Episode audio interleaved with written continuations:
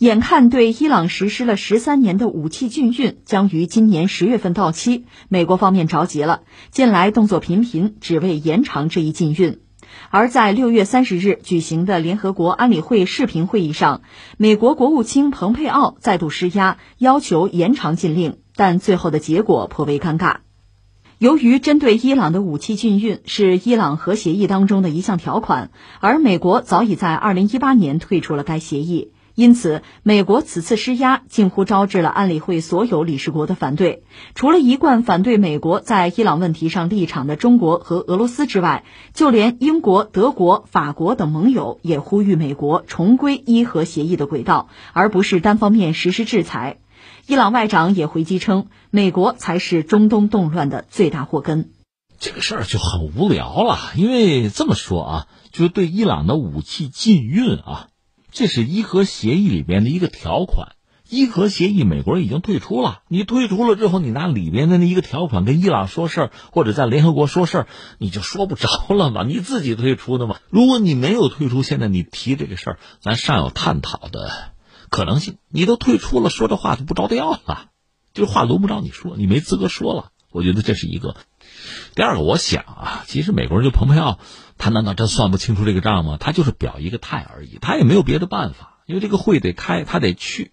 呃，伊朗方面那个扎里夫就外长，其实很久以来是不再和蓬佩奥就美国的国务卿同席了。但这个会啊，虽然是视频会吧，但是还是得一块开，因为涉及到伊朗嘛。但是这边扎里夫一说话，那边蓬佩奥马上就离开，就在镜头前就看不见了，就不听啊，不听，我不听，就 这个。但是扎里夫这个话给人印象很深刻。说我们是要遵守法律，还是要回到丛林法则，听从一个不法恶霸的一时冲动？这话说的还是很给力气。至于俄罗斯方面就更逗，他们那个代表说了个什么话呢？直接拿弗洛伊德，就是那个被美国警察跪杀的黑人弗洛伊德，直接拿他那个事儿说事儿，就说蓬佩奥，你这套词儿吧，美国要求延续伊朗武器禁运，是一项极为令人窒息的政策。美国的目的是要达成政权交替，或是创造一个伊朗无法呼吸的局面，就像把膝盖压在一个人的脖子上一样。这话估计美国人听着就，这个蓬佩奥听着肯定是不爽啊。他不可能说你说的太好了，太对了，肯定不是这种感觉。这是俄罗斯方面的态度。当然，中国对美国这个做法也不认同的，甚至包括一度被认为西方啊这个圈子里美国的盟友，就英法德这也没法接受这个事情。我们说吧，其实最尴尬的还是英法德。因为伊核协议签吧，中国和俄罗斯这没什么好说，我们态度是一以贯之的。美国呢是奥巴马时代签了，那大家还是找到了共识啊，找到最大公约数了。英法德也是一样，大家都签了，但特朗普上台之后就活活把这个协议给撕毁了。而且，美国自己的情报机构也好，就国际原子能机构也好，都说伊朗并没有违反伊核协议，人家没有违反，你自己把它撕毁了，你单方面对他进行制裁。是你说话不算数，你违规了。从伊朗那个角度讲，应该找美国算账吧，应该惩罚美国的。但是我们也知道，英法德是美国的盟友，怎么敢对美国说不呢？但是你要做出一个秉持这个正义啊、公理啊这么一个姿态，但是你说伊朗你说不着啊，所以伊朗就一步一步逼着英法德，就主要欧洲吧。你说怎么办啊？按规矩办事啊，咱 这个伊核协议都签了，你们没撤出，咱们该怎么着怎么着啊？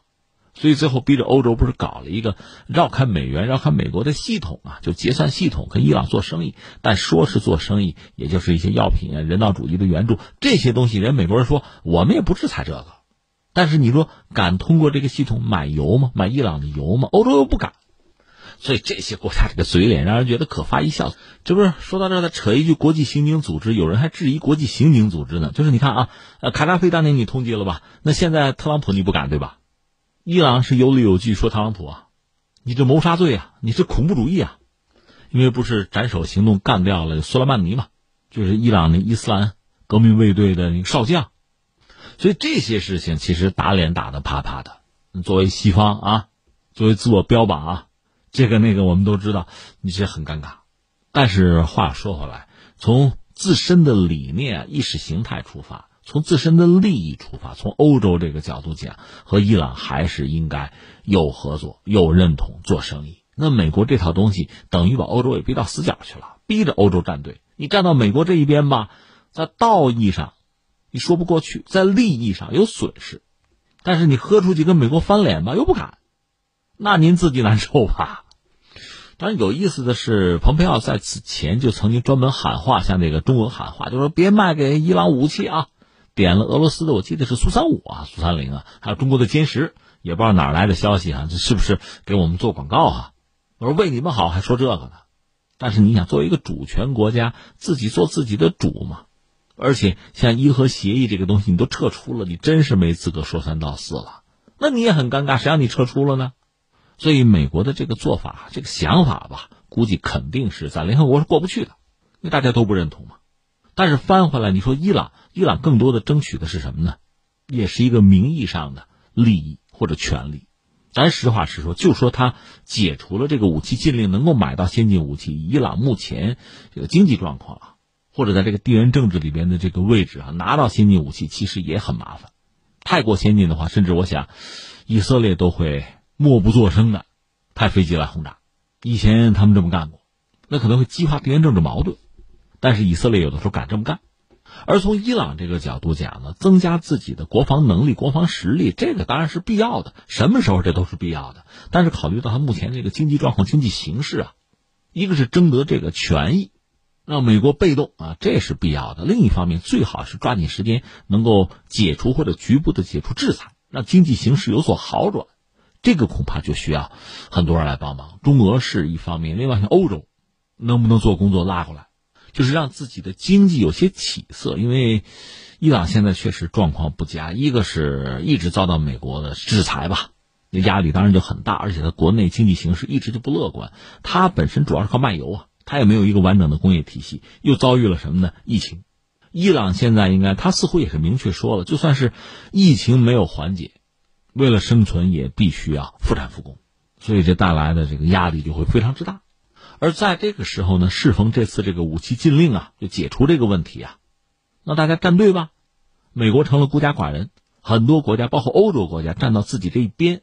这个不光是一个道义上或者说名声上、名义上的胜利，那么由此大家能够有所接触哈，在一些关键领域，比如说经贸领域啊，能够有一点点突破或者进展，那可能是更加重要。